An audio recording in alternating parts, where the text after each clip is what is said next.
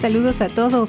Gracias por estar en un episodio más de nuestro podcast Cafecito con Luz y Michelle. Regresamos con un episodio más fresco para todos ustedes. Y por cierto, Cafecito con Luz y Michelle es también el nombre de nuestro programa de radio. Les invitamos a que nos escuchen todos los lunes de 8 y media a 10 de la mañana en ESPN Deportes Las Vegas. Y bueno, saludo con mucho gusto a mi compañera reportera Michelle Rindels. ¿Qué tal, Michelle? Hola, Luz. Siempre con el gusto de informar a nuestra comunidad. Así es. Y bueno, hoy tenemos a una invitada muy especial, quien va a estar platicando con nosotros acerca de la educación superior en Nevada, de UNLV y de su rol como presidenta de esta casa de estudios. Así que se las presentamos. Ella es la profesora Marta Meana y le damos las gracias por venir a tomarse un cafecito con Lucy Michelle. de nada, es mi placer, mi placer.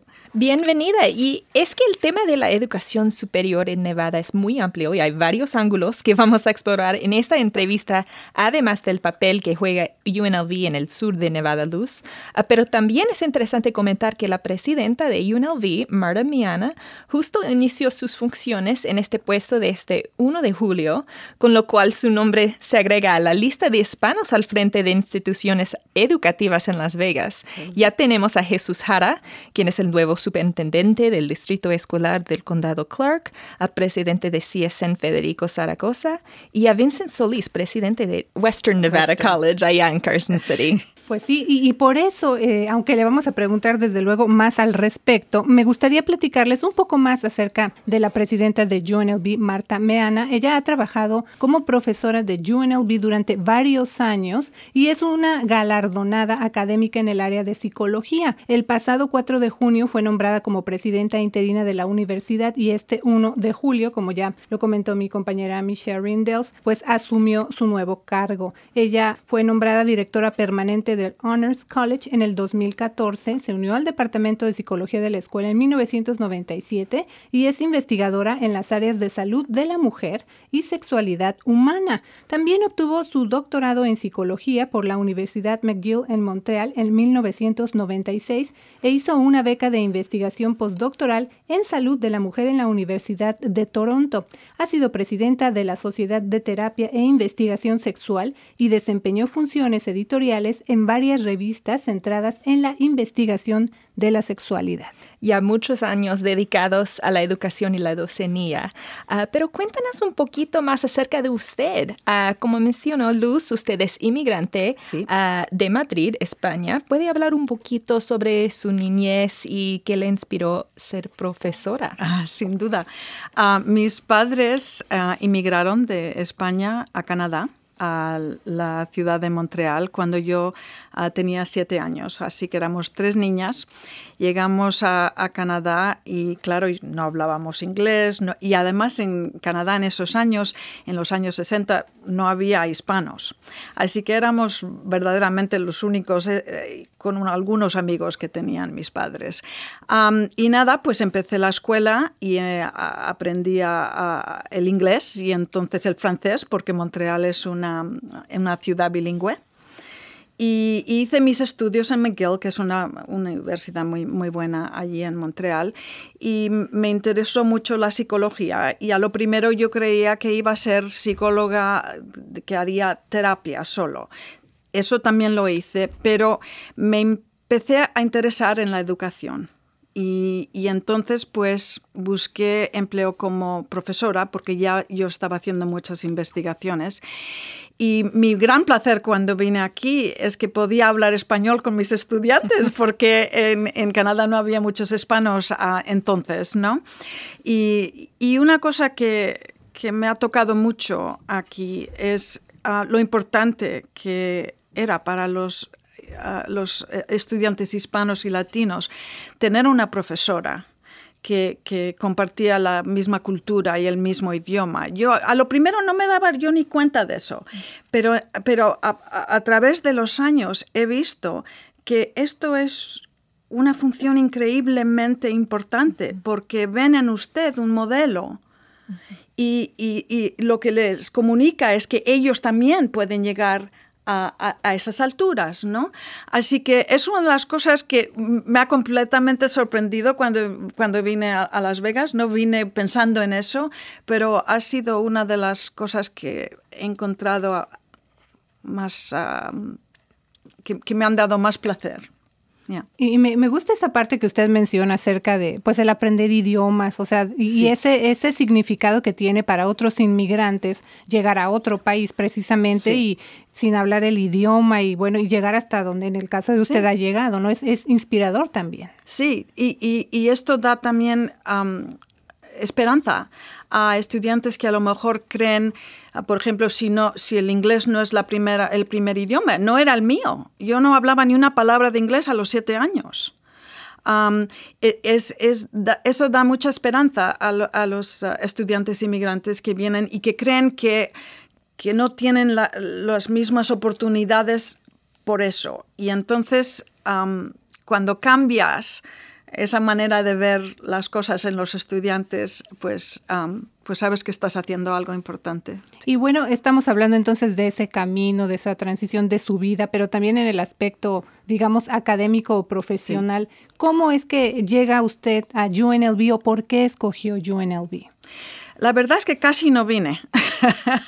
Ah, tenía yo ya tres ofertas y yo había hecho aplicación aquí porque cuando haces las aplicaciones al, graduar, pues las haces a, muchos sitios. Y, y, hablé con mi, con mi padre la noche anterior del, del interview y dije, mira papá, no voy a ir porque ya tengo tres ofertas y ¿para qué voy a ir? Y mi padre me dijo, hija, siempre puedes decir no, pero no digas no a una oportunidad porque nunca sabes dónde te lleva la vida y palabras más verdaderas nunca ah, dijo nadie, porque vine y, me enamoré con, esta universidad, con estos estudiantes. así que mi padre tuvo razón que, que no, de no, no cerrar esa puerta antes de que veas lo que hay dentro. Para usted, ¿qué es diferente sobre UNLV? Para mí lo que era es que ah, en el este de Canadá y de los Estados Unidos, porque son muy similares, ¿no? Llevan muchos años haciendo las cosas de una manera, ¿no? Y, tú entras en esa cultura y es como si ya sabes exactamente lo que tienes que hacer y cómo hacerlo. Pero cuando vine aquí, es como poder respirar porque vi que había tanta oportunidad que podíamos crear tantas cosas y cambiar tantas vidas en una ciudad donde la educación, la alta educación no era, no, no estaba muy importante cuando vine yo. Y entonces, pues eso me inspiró porque pensé que el impacto que yo podía tener aquí sería mucho más grande que en Boston o en Nueva York o en Montreal. y, la oportunidad de tener ese tipo de impacto, pues es lo que a mí me inspiró de quedarme aquí y, nunca he mirado para atrás. Usted ha sido una profesora de psicología. ¿Esta experiencia ha formado su trabajo como líder de una universidad de alguna manera? Claro, claro, porque, porque es... Ah, la gente es complicada, somos todos complicados, ¿no? Y cuando tienes que, que hacer cosas difíciles, porque cuando, cuando eres presidente o cuando eres decana, hay, hay, muchas situaciones que son complicadas y que sabes que, que, no puedes dar felicidad a todo el mundo dentro de esa situación. Y poder tener em, empatía, se dice, empatía por las personas con quien trabajas, aun cuando no les puedes dar exactamente lo que quieren, es muy importante. también el conflicto, ¿no? Eh, la psicología te enseña a, manejar el, conflicto humano que siempre va a haber cuando, hay, cuando estás en una institución con mucha gente, ¿no? así que sí, ha sido muy formador. especialmente en un ambiente con muchas personalidades y opiniones y mucha gente con influencia aquí. Y justamente en ese mismo tópico. En una entrevista que usted tuvo con el periódico Las Vegas Review Journal, conversó acerca de esto, de las relaciones interpersonales y profesionales y su importancia para tener éxito como líder. ¿Qué está usted haciendo para mejorar las relaciones ahora que está en este nuevo puesto? Pues lo que estoy haciendo es que me estoy concentrando en la meta. Y la meta es el éxito de nuestros estudiantes y de esta universidad. Y sé que hay gente que, aunque ellos no se no, no, vean las cosas de la misma manera. Sé que comparten la misma meta. Así que lo que estoy haciendo yo es posicionarme en la meta que sé que es una meta común y de ahí empezar a hacer las conexiones. Muchos estudiantes salen del estado para asistir a otras universidades, pero usted está, estaba encargada del colegio de honras. Sí. Ah, usted ha, trabajado para mantener a los estudiantes más exitosos en Nevada y en UNLV. ¿Cómo ha hecho eso?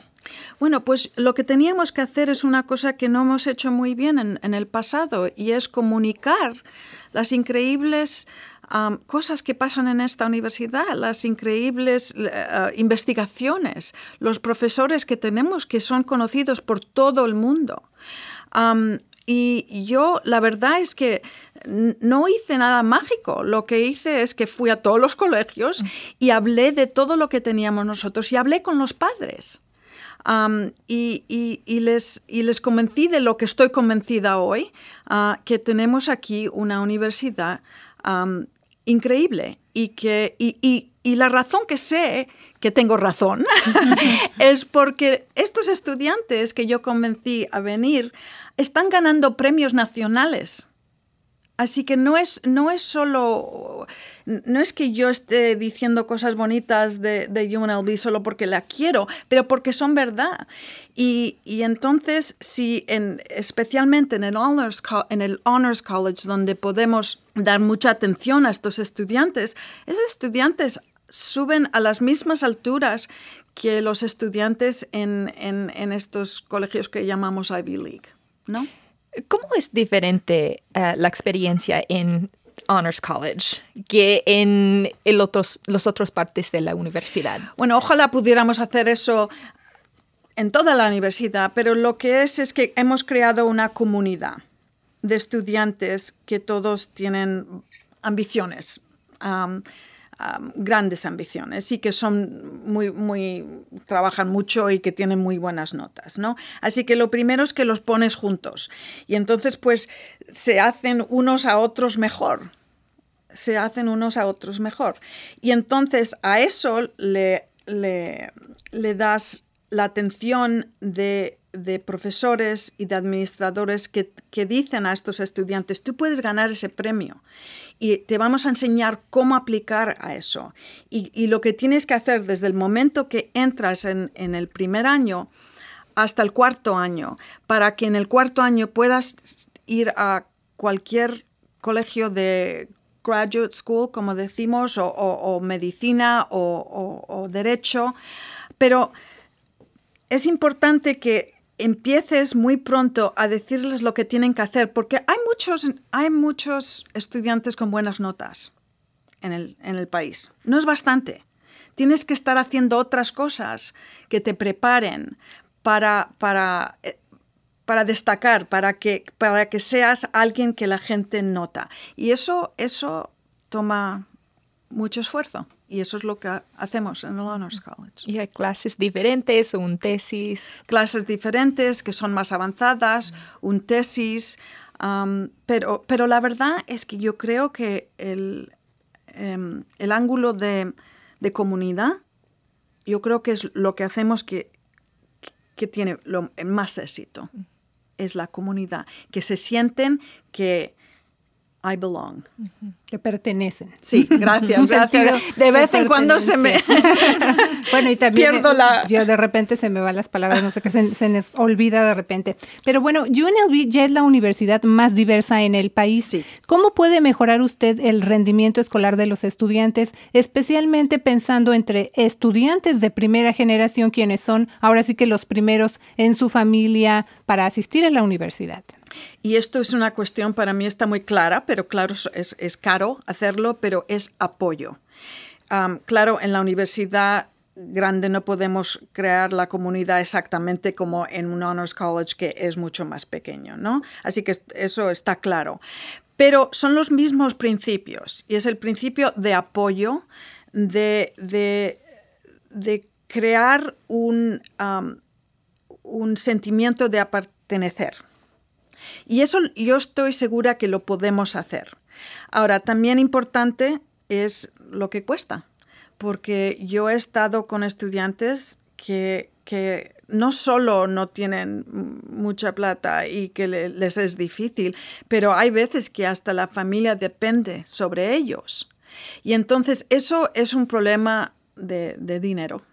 Y, tenemos que, que buscar más no sé cómo se dice, fundraising, um, pero tenemos que, invertir en, estos estudiantes, porque claro, es muy difícil ir a la escuela y tener que trabajar 40 horas por semana. Y aunque acabes y gradúes, no, esa no es la experiencia que queremos para nuestros estudiantes. Así que para mí es una combinación de, buscar dinero para ayudar a estos estudiantes y crear una comunidad donde ellos se sienten que pertenecen, que, tienen el derecho de estar ahí. Fundraising vendría siendo como eventos de recaudación de fondos, Michelle. ¿Qué significa para usted el hecho de que ya hay tres latinos encargados de colegios y universidades en Nevada. E, es nuevo, es este año. ¿Eso va a tener alguna influencia ah, en la relación con la comunidad de Las Vegas o con los estudiantes de esta Es increíble. yo conocía a los tres, al doctor Jara, Zaragoza y Solis, bellísimas personas, y, estamos como sorprendidos de que, de que estamos. Yo creo que eso va a tener mucho impacto, mucho, aunque hablo por todos cuando decimos yo soy la presidente de todos los estudiantes, no solo de los estudiantes latinos y estoy segura que mis colegas se sienten igual. Pero quiere decir que tenemos una sensibilidad a, a, los... ¿cómo se dice? Barriers, a, los, a las barreras que, que nuestros estudiantes latinos tienen no, nos sorprende, lo, conocemos, lo sabemos. Así que eso, eh, eh, esperemos que eso va a acabar en, hacer decisiones que toman, ah, que toman eso como importante. ¿Por qué considera usted que la educación superior es el motor de la prosperidad económica y cultural aquí en nuestra región? Bueno, eh, económica está claro. Ah, porque si ves las estadísticas, los estudiantes, la, gente que tiene un, diploma de estos gana mucho más que la gente que no. Así que eso está claro. Y, ahora se espera en todo el mundo eh, el tener un, diploma de la universidad es como se espera hasta en empleos que, pensé, que antes no se esperaba. Así que eso sin duda. Y cultural, pues claro, lo que hace la educación es te abre la mente. Te abre la mente a diferentes experiencias, a diferentes idiomas, a diferentes culturas. Y, y eso es una cosa muy bonita que llevas contigo toda tu vida y que te abre el universo y te abre el mundo. Definitivamente, así como la lectura. Me gusta cómo lo, describe. Michelle, eh, no sé si tengas por allí alguna otra pregunta. Sí, hay algunos programas o carreras que, que ustedes es muy... Um, que tengan mucha demanda o, que, sean las... Ajá, a eso te refieres. Ajá, que, estás creciendo aquí en, en UNLV que quiere Bueno, pues, pues por ejemplo, lo que sabemos, porque yo en vez de de pensar a ver qué carrera me gustaría a mí crecer, yo voy a la industria y les digo qué necesitan. Y lo que nos están diciendo es ingenieros. Mm. Es que, y especialmente esos que trabajan con, la ciencia de ordenadores, ¿no? Computer science, ¿no? Así que ahora hay una demanda muy grande por ingenieros y, y claro, médicos seguro, pero si hablamos de, del diploma, no el diploma superior, pero el, diploma del bachelor's, ah, yo diría que tenemos que verdaderamente invertir en eso ahora porque es lo que la industria nos está diciendo necesita. Así que ingeniería en sistemas computacionales y también médicos. Exactamente. Bueno, pues yo creo que ya vamos a, darle las gracias entonces, Michelle, a menos que tengas otra pregunta por allí. No, creo que no, tenemos tiempo, pero muchas Quisiéramos seguir conversando, ¿verdad? Sí. Pero bueno, le agradecemos mucho entonces a Marta Meana, presidente de UNLV, y también gracias a usted por escuchar, escuchar perdón, Cafecito con Luz y Michelle, el podcast en español de The Nevada Independent en español. Gracias, Michelle, y gracias a usted. Gracias a ustedes. Gracias, Michelle. Así que es The Nevada Independent en español, nuestro estado nuestras noticias, nuestra voz. Gracias.